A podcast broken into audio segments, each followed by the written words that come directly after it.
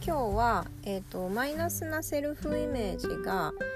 与える人間関係の影響ということでお話ししたいと思います。でマイナスなセルフイメージを持ってると,、えーと、事実を事実のまま捉えるっていうのが難しくなってきます。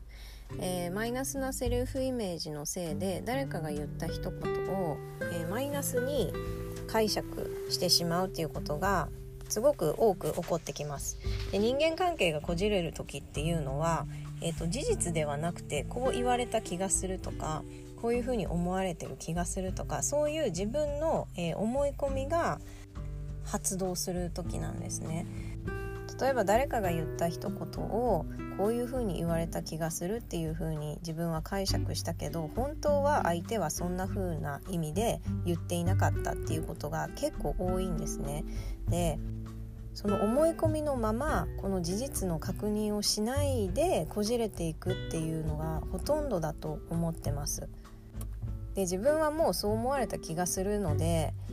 事実を確認するっていうのも怖いからきっとこういう風に言われるに違いないとかどうせこんな風に言われちゃうからって言って聞かなかったりするんですけどそうやってどんどんどんどんこう気持ちのすれ違いっていうのが起きてきちゃってで最終的になんか嫌われてる気がするみたいになっちゃったりとかあの人嫌いになっちゃったりするんですね。で自分には何かしらのフィルターがあるんだっていう自覚を持って、えー、人と関わる人と話すっていうのはすごく大事かなと思ってます何かネガティブな感情を抱いた時にあれもしかして自分のセルフイメージが反応してるかなっていう視点をちょっと持っておくともしかしたら相手はそういう意味で言ってたんじゃないのかもしれないとかもしかしたら本当のところは違うのかもしれないっていう選択肢が上がってくるんですね。でもしかしたら違うのかもしれないって思ったらそれを本人に聞けばいいだけなんです自分はこういうふうに受け取ってしまったんだけれども本当のところはどうなのっていうのを確認すればいらない誤解っていうのを生む必要がないんですよね。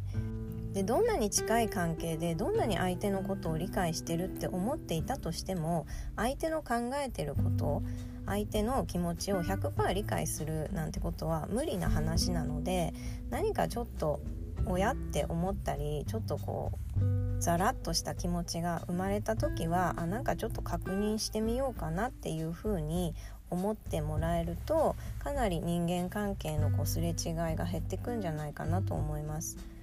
なので勝手に決めつけないっていうことがすごく大事です。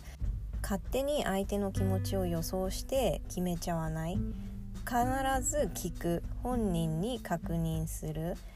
なので人って聞いてるようで、えっと、自分の聞きたいように勝手に解釈してしまってるものなので、えちゃんと相手の話を聞くちゃんと相手がどういう気持ちで言ってるのかまでを理解するっていうのを意識していただくとコミュニケーションってもっとスムーズに取れるようになってきます。